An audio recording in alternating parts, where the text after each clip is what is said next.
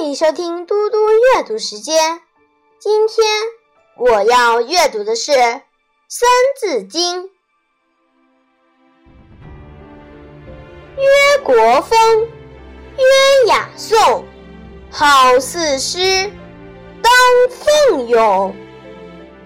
诗既亡，春秋作，欲贬宝，别善恶。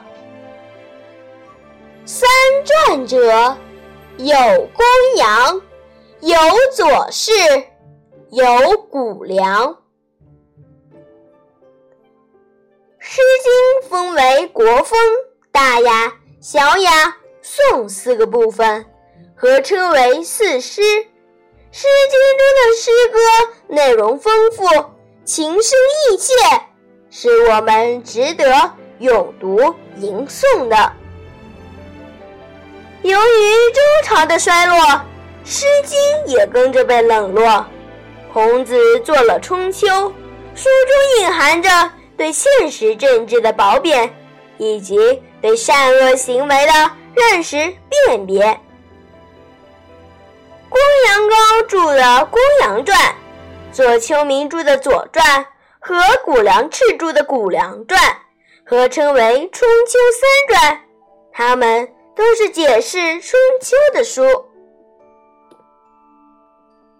孔子编写春秋时，虽然不直接阐述对人物和世界的看法，但是通过细节描写、修辞手法和材料的筛选，委婉而巧妙地表达自己主观看法。后世把这种写法称作春秋笔法。由于春秋的语言过于精炼，后人撰写了专门的著作以解释春秋的内在含义。这其中最有名的就是《春秋三传》。我现在来为大家讲一个故事：孔子作春秋。孔子晚年时。开始对鲁国的史书《鲁春秋》进行修订。他做《春秋》是用自己的方式，对所处时代的二百余年历史进行反思，并以王公大夫为审视和评判的对象，借以达到警示和垂后世的目的。公元前四百八十一年的春天。鲁国有人在西郊打猎，打死了一只野兽，大家都不知道是什么，于是就拿去问孔子。当时孔子已经七十一岁了，他看了之后掩面大哭。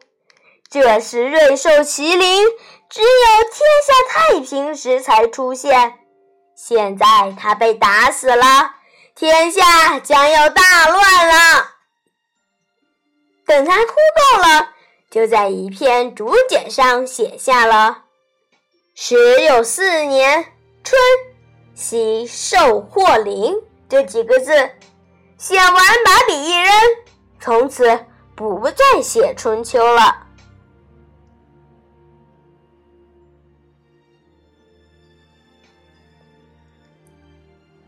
谢谢大家，我们下次再见。